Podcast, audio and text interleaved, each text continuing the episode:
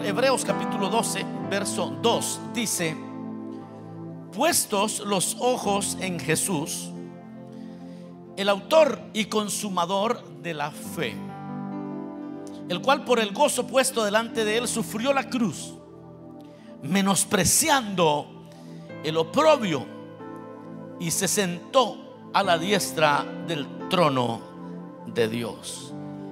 Amén. Oremos, Señor, gracias por esta palabra que hemos leído. Tú la inspiraste, Señor, tú decidiste dejarnos esta verdad para que nosotros pudiéramos meditar en ella y para revelarnos tus deseos para nuestra vida. Te ruego, Señor, que nos hables, que aquellos que no te conocen puedan conocerte, que aquellos que están conectados desde cualquier lugar del mundo puedan también ser edificados por la exposición de tu palabra. Habla que tu pueblo oye, Señor, transfórmanos para que podamos parecernos más y más a ti. En el nombre poderoso de Jesús te lo pedimos, Señor. Gracias. Amén y amén. Tenga la bondad de sentarse. El tema eh, de, este, de esta tarde lo he titulado Éxito garantizado. Éxito garantizado. Eh, cuando uno comienza la vida cristiana, mis amados hermanos, creo que esto ha sido muy común para todos. Eh, uno ha visto a otros fracasar tanto que uno dice, no, el día que yo me meta en esto, yo me voy a meter de verdad. Y muchos por eso quizás se detenían eh, de seguir a Cristo porque decían, yo no quiero ser como todos, el día que yo vaya a la iglesia voy a meterme en serio, no quiero ser como esos que, defraudan, porque uno ha visto malas, eh, malos ejemplos, no sé si están de acuerdo ustedes. Yo creo que todos hemos visto malos ejemplos, eh, yo he visto malos ejemplos. Y en todas las esferas, no estoy hablando solamente del creyente promedio, sino del creyente más comprometido, de los creyentes que tienen ya hasta ministerio. Y entonces ese, ese caminar cristiano va a requerir un presupuesto. Es necesario suponer, antes de caminar esto, se requiere tener algo presupuestado, algo predispuesto el creyente que se predispone casi siempre gana. Sí, el que se predispone, aquel que dice, no, yo, yo no quiero fallarle al Señor, yo quiero caminar bien, quiero tener éxito, pero ¿qué, me puede garantizar el éxito? Cuando alguien entra en una empresa eh, y quiere invertir, dice, bueno, pero ¿será que voy a perder mi dinero? Estoy a punto de darle una cantidad fuerte dinero, quizás sean 5 mil, 50 mil, lo que sea. Y usted dice, pero, pero ¿qué me lo garantiza? Y usted busca garantías. Pues hoy, en el libro de Hebreos, hemos encontrado una de las garantías que el Señor nos da a nosotros para ser exitosos en este caminar cristiano. Quiero, antes de ir al desarrollo del tema, hacer algunas declaraciones que yo estoy seguro que usted va a estar de acuerdo.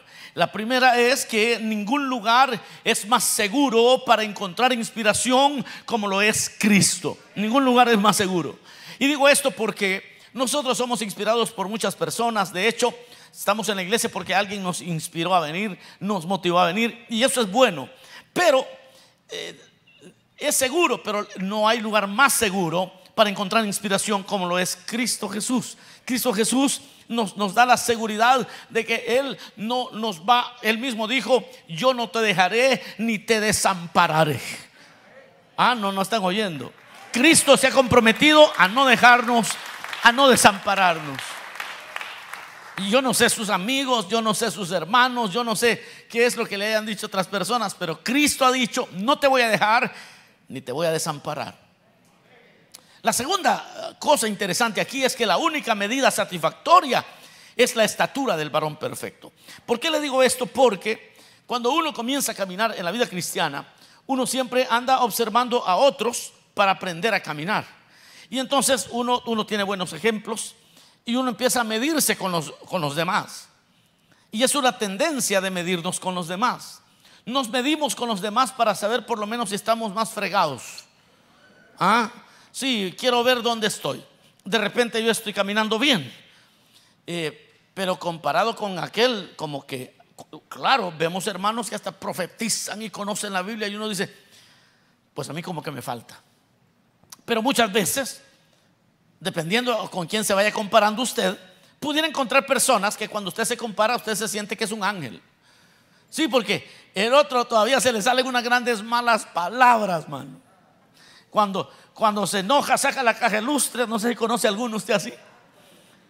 No, hermano, lo desconoce uno. ¿ah? La señora, la señora se despeina completamente y enojada.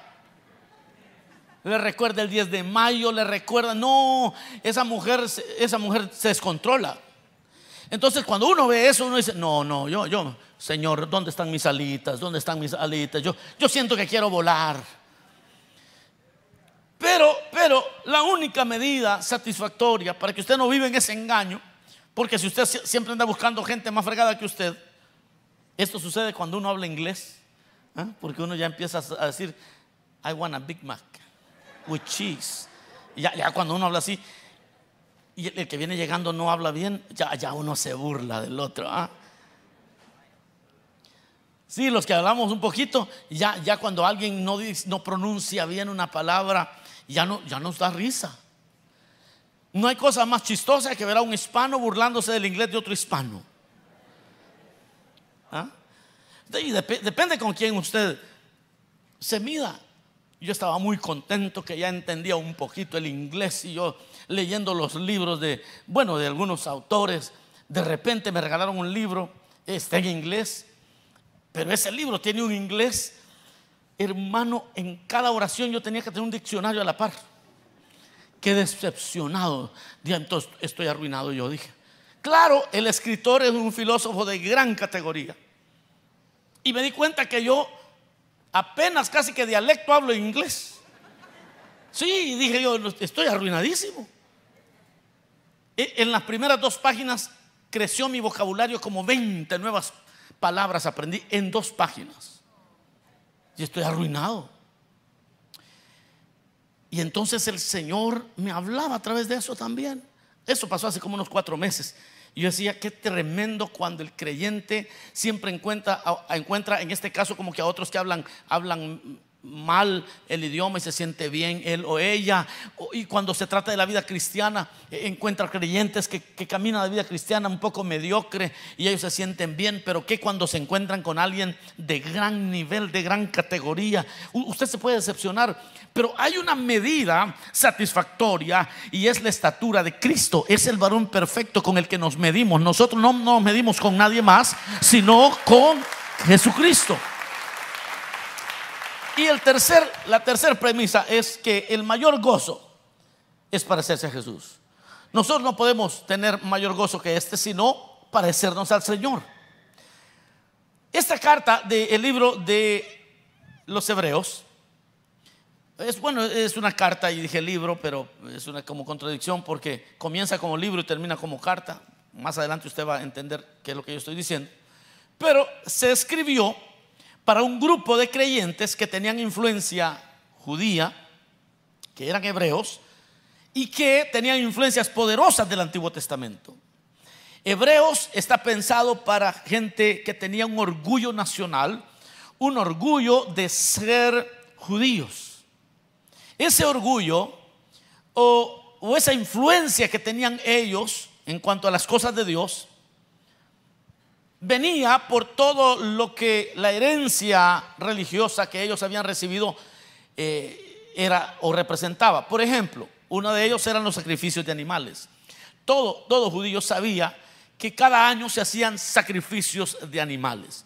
Y para ellos e, eso era algo muy representativo. De tal manera que dependían de aquello. Otra cosa que tenía influencia sobre ellos era la ley de Moisés. Para ellos Moisés era alguien intocable. Moisés era una de las grandes influencias que tenían ellos sobre sus vidas. Entonces aparece Jesús con el mensaje del cielo, pero ellos decían, a Moisés tenemos, a Abraham tenemos, pero este no sabemos de dónde ha salido, decían. Es decir, que el pueblo hebreo tenía la influencia de Moisés, también tenía la influencia de los profetas. Los profetas dictaban, dictaban mucho de cómo ellos pensaban. Y luego están los reyes como, como David, como Salomón.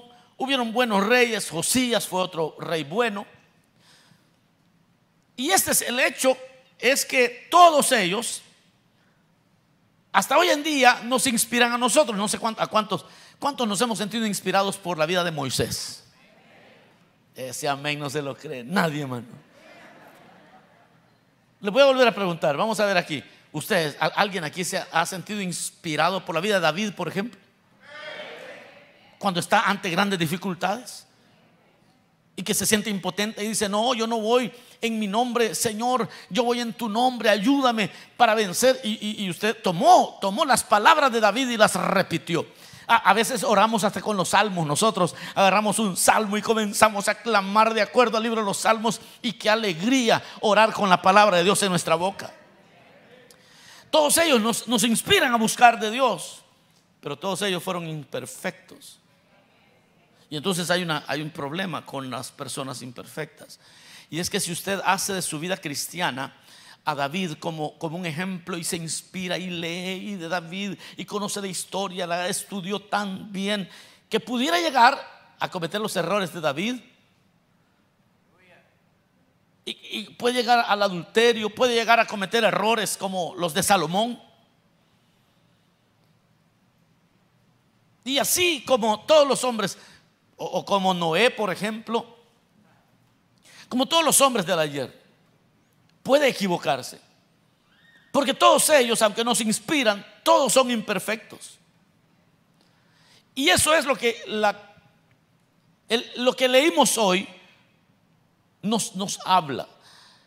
Les está diciendo el Señor a los hebreos, miren señores, si ustedes van a tener éxito rotundo, si el éxito va a estar garantizado, vamos a tener que poner las cosas en orden. Y para que usted como creyente tenga éxito, aunque se inspire en los grandes hombres de Dios, aunque tenga hermanas y hermanos en la iglesia que sean espectaculares, ah, tienen que hacer una cosa para tener éxito en el caminar cristiano y es que van a poner su mirada en uno solo. Vamos a ver cómo Jesús es. Vamos a poner la mirada en el Hijo de Dios. Aleluya. No sé cuánto ya le estás haciendo sentido esto.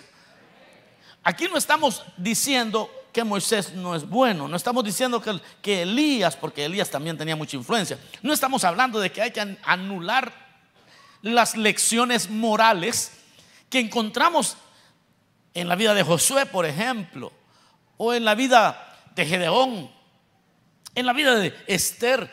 No, mis amados hermanos, eh, usted sabe que Esther cometió un error también. Porque cuando le pidieron que hablara a favor del pueblo de Dios, ella dijo, no, no voy a hablar porque es el lío de ustedes, yo soy la reina. Se le había subido el, el, reinado a la cabeza.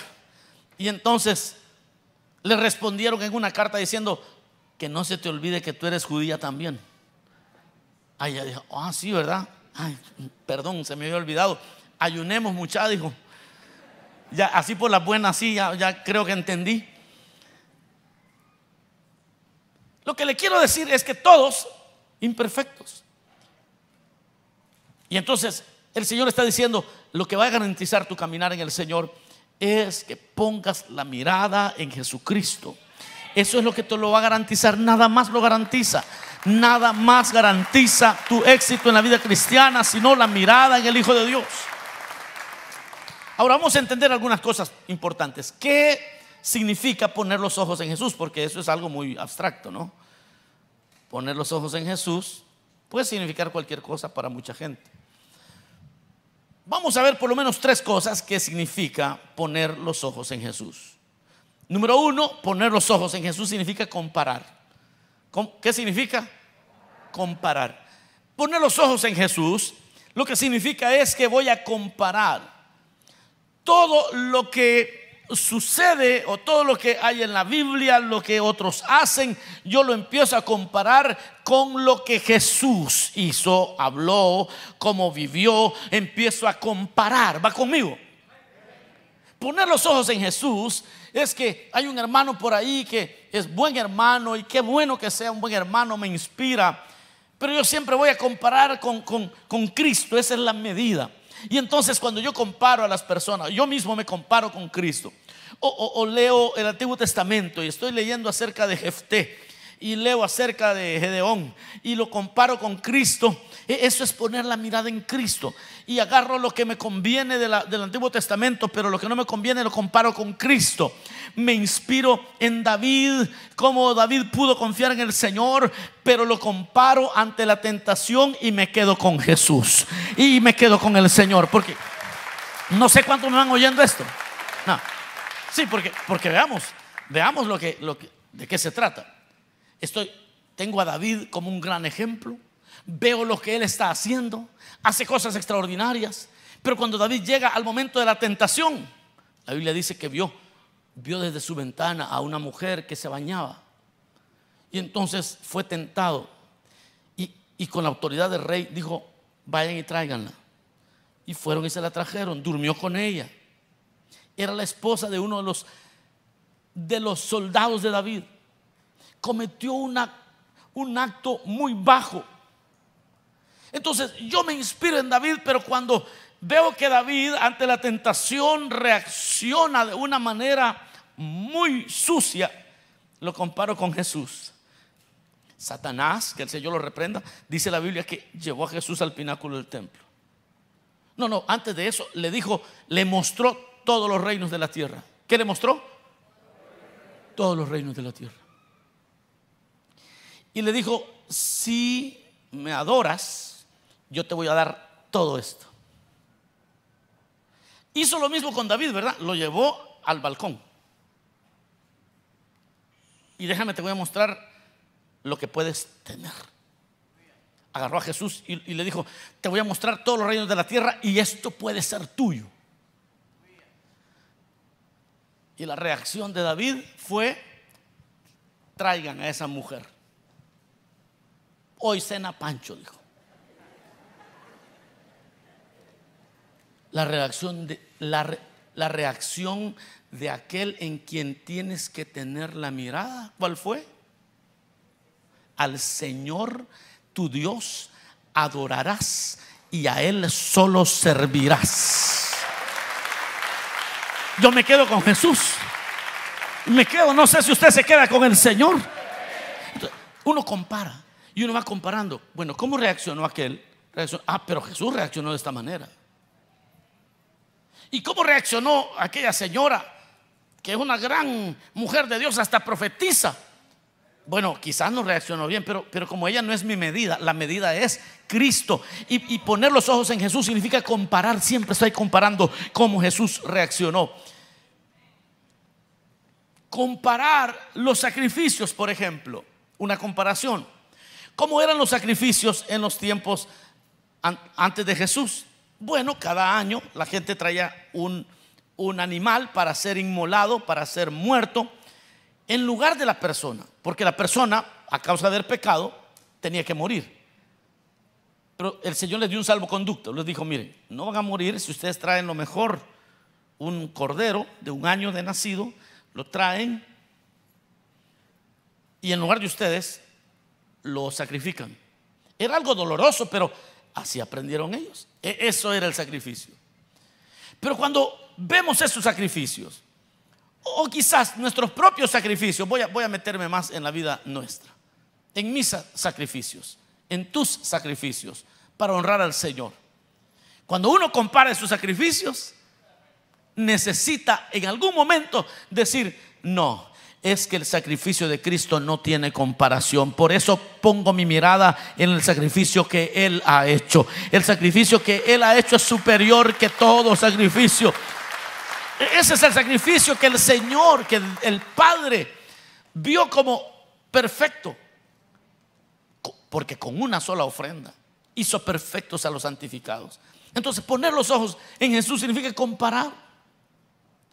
O pensemos, comparemos la ley muerta versus la ley como la vida en Jesús.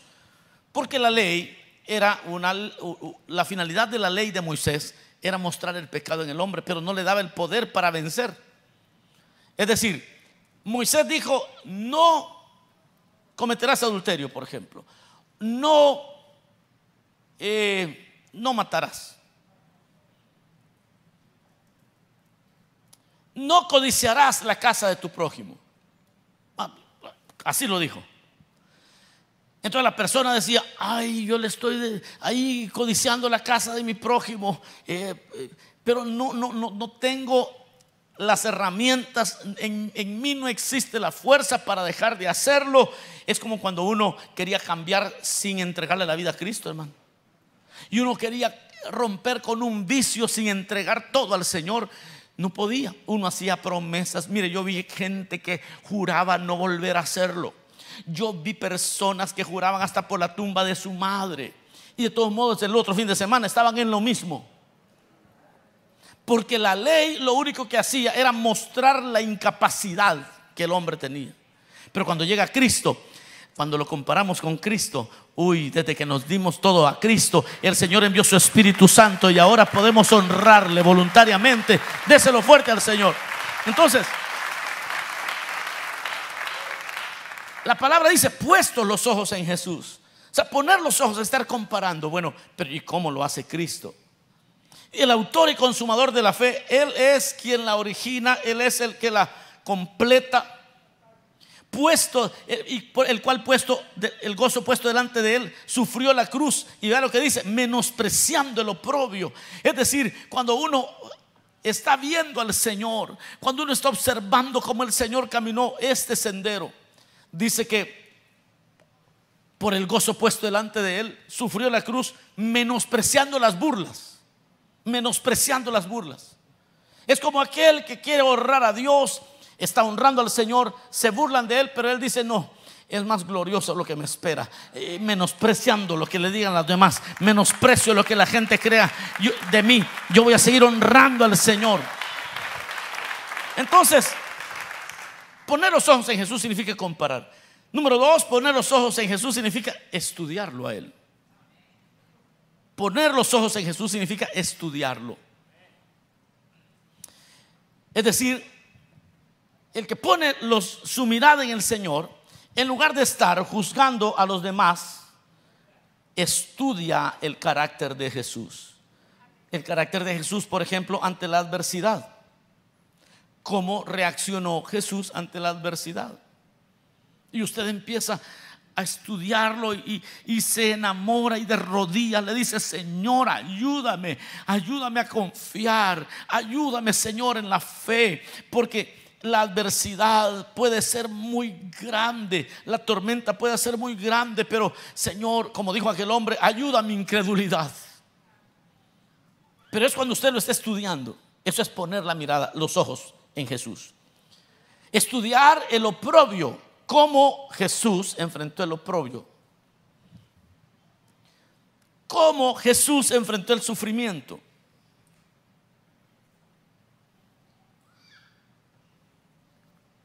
Cuando el Señor estaba en la cruz, tenía sed y quisieron darle una especie de droga adormecedora, porque eso era muy común en la época. Eso que le arrimaron al Señor en la cruz, en una esponja, le pusieron, era para crear una especie de numbness, como para adormecerle su dolor. Era como, es que, es que con un puro de marihuana, bien que el Señor hubiera sufrido mejor la cruz. Algo así, eso es el equivalente. Y Jesús dijo, no si voy a honrar a Dios y si voy a hacer este sacrificio, lo voy a hacer bien. Es decir, el sufrimiento por lo correcto no debe tener ninguna tenue, ninguna cuestión que lo que lo haga más fácil. Es que, mire, usted va a estar muchas veces ante el sufrimiento, pero por hacer lo correcto. Y alguien le va a decir, mire, haga trampa, hombre, hágale así, haga, la trampita, ya va a ver que se puede. Pero cuando se trata de estar haciendo lo correcto, usted dice, mm, no, porque yo he puesto los ojos en Jesús y yo sé cómo Él hacía las cosas. No sé cuántos están oyendo esto, mis amados hermanos. En este momento usted está siendo transformado, está siendo transformado, su mente está siendo transformada. Porque a veces hacer lo correcto duele. Bueno, que casi siempre que duele. Y siempre hay alguien que le dice, pero, pero mire, hágale trampa aquí, hombre. Uno está estudiando al Señor. Eso es poner los ojos en Jesús. Estúdielo. Estudie cómo Él lidió con la injuria, con la calumnia. ¿Cómo hizo Él? Cuando lo injuriaban, cuando lo calumniaban. Y uno, hermano, cuando uno está en la calumnia, cuando alguien se atrevió a decir algo de ti, y muchas veces la calumnia viene porque tú tienes información delicada. No sé, le voy a explicar esto. De repente, usted así, sin, sin andar buscando, se metió en un problema porque usted iba pasando. Usted solo vio que salió alguien conocido del hotel. Y no iba con su cónyuge, que usted le conoce. Y chocaron las miradas.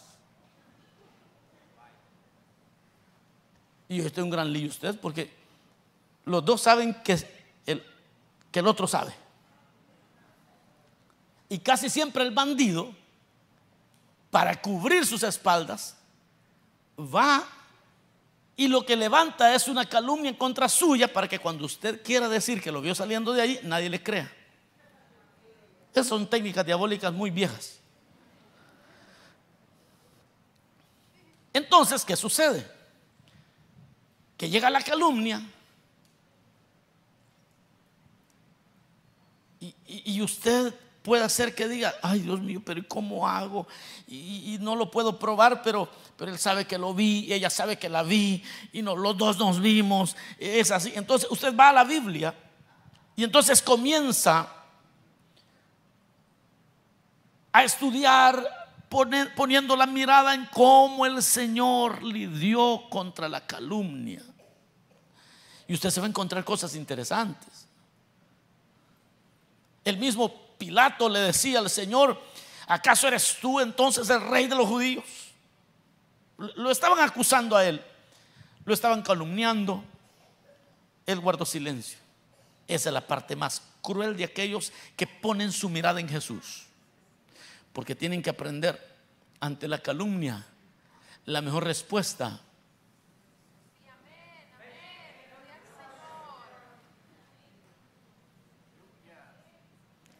Esa copita, de esa copa usted tiene que beber también. Esa copa la tiene que probar. Pero mire si aquí dicen que usted se lo robó y usted se queda. Y no se defiende es que acabo de estar poniendo mi mirada en Jesús y viera cómo le hace él, hombre.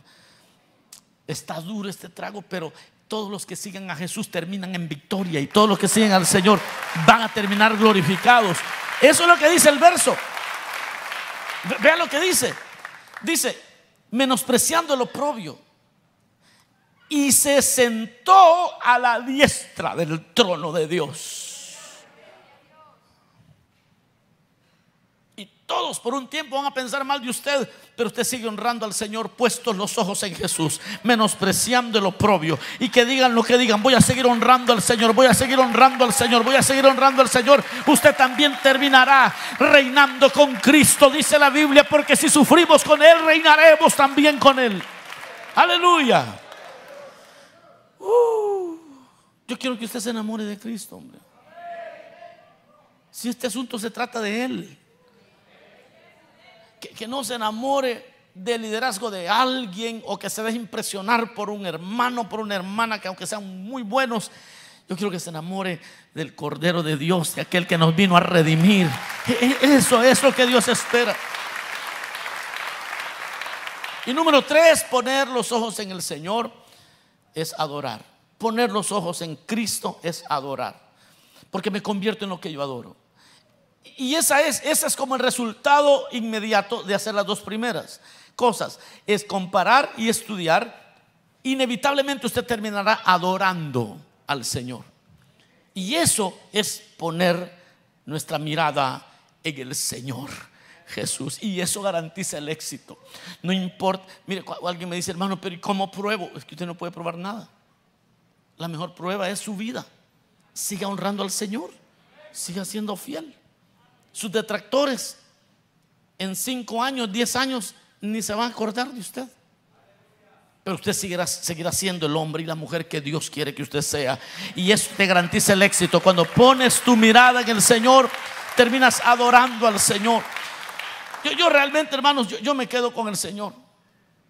Yo me quedo más con, Él. Adoro cómo es que Él lo hace. Cómo el Señor respondió a la calumnia. Cómo el Señor respondió al dolor. Cómo el Señor respondió a la crítica. Cómo, cómo el Señor lo hizo. Para permanecer en la fe, por lo tanto, y para tener éxito asegurado, debemos poner nuestra atención solo en Jesús, como el Señor lo hizo. Hay buenos testimonios dentro de la iglesia, pero solo Jesús inspira sin temor a decepción. Solo el Señor inspira sin temor a que mañana digan, no sabe lo que hizo fulana. Yo por eso no voy a esa iglesia. Yo por eso no sigo a predicadores. Usted supiera lo que esa mujer hizo.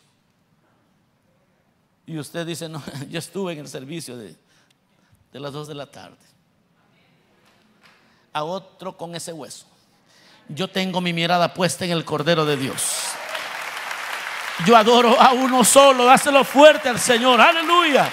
El, el éxito está garantizado. Está garantizado. Hay buenos pastores, pero solo uno es el buen pastor. El buen pastor su vida da por las ovejas. Aleluya. Usted puede ser quizás un fan de algún, de algún predicador muy bueno y eso no, no, es, no es pecado hacerlo. El pecado está cuando usted ya movió su mirada de Jesús y ya, yo, yo, conozco a alguien que siempre cuando hablo con él me dice, es que el profeta dice, es que el profeta me dijo, y solo me habla de un fulano que yo no lo conozco, pero solo del profeta me dice, el profeta aquí y el profeta allá. Este no come, no come sin preguntarle al profeta. Y el profeta. Y entonces yo ya le dije, hermano, mire, tenga cuidado. Porque este asunto yo ya lo he visto en otras ocasiones. Yo tengo 22 años de estar pastoreando y ya vi mucha gente hoy mismo odian el Evangelio porque un profeta les tomó el pelo. Y que el profeta, y que el profeta, y el profeta, y el profeta, un día el profeta se torció ellos quedaron resentidos.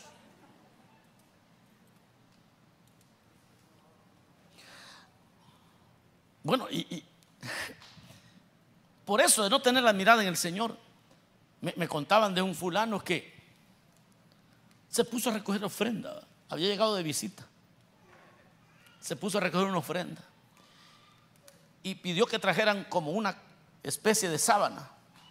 Y puso a cuatro diáconos, uno a cada punta, y dijo, y todos traigan lo mejor que tengan y pónganlo aquí adentro. Y les daban una su historieta, y la gente hasta relojes se echaban ahí.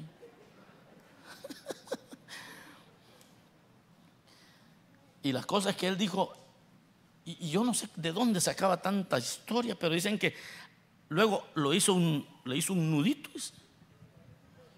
y encontró algo en la Biblia, algo parecido. Y dice, y había que sacarlo, no sé hasta dónde. Entonces agarró eso, se lo echó al hombro y salió corriendo, pero ya no regresó.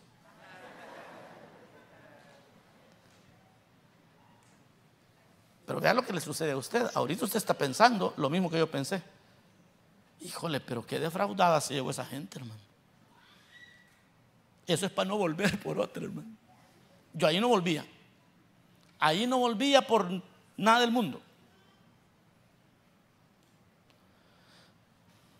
Pero, muchas veces son, personas que están siempre diciendo, ah, es que el hombre de Dios. Miren hermanos, eh, eh, usted los lentes que se pone se llaman Jesucristo y mira todo por medio de esos lentes y si el hombre de Dios está bien, que sea por esos lentes, si el supervisor está bien, que sea por esos lentes, porque usted ha puesto su mirada en el Señor.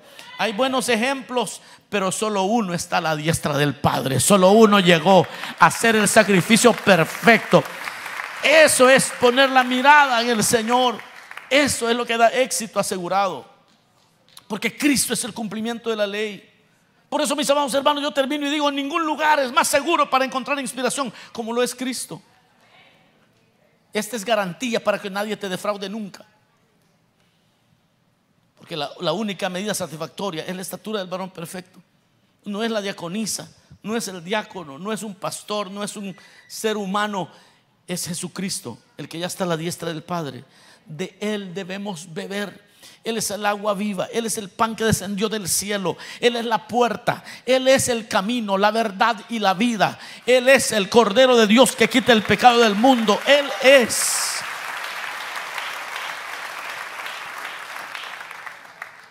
Y que tu mayor gozo sea parecerte a Jesús. Que sea parecerte a Jesús. Dice la Biblia que cuando capturaron al Señor, lo tenían ahí y, estaba ahí Pedro por un lugar y entonces alguien dijo, este hombre anda con él porque habla como él.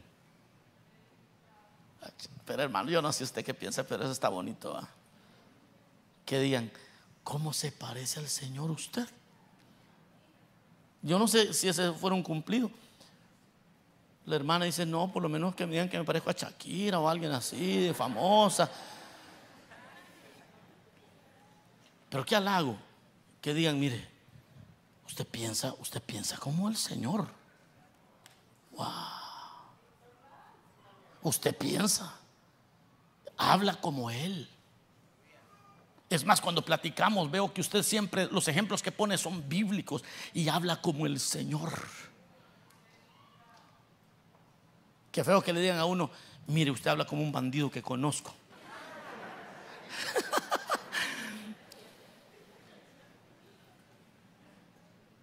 Amados hermanos, la palabra dice, puestos los ojos en Jesús. Ese es el éxito garantizado. El autor y consumador de la fe. El cual por el gozo puesto delante de él sufrió la cruz menospreciando el oprobio. Y se sentó a la diestra del trono de Dios. Vamos a cerrar nuestros ojos un momento. Digámosle, Señor, gracias. Gracias por esta palabra. Gracias porque en este caminar Queremos conocerte a ti, queremos conocer y estudiarte a ti, queremos comparar toda idea, todo pensamiento, toda conducta, la vamos a comparar contigo. Señor, vamos a adorarte solo a ti, porque eres el único que está sentado a la diestra del Padre. Eres el único que no nos decepciona jamás. Señor, yo oro por aquellos que fueron decepcionados en su caminar cristiano, porque pusieron su mirada en, en otros creyentes, creyentes que van en la misma jornada, creyentes que vamos en el mismo camino, buscando la perfección en ti, Señor.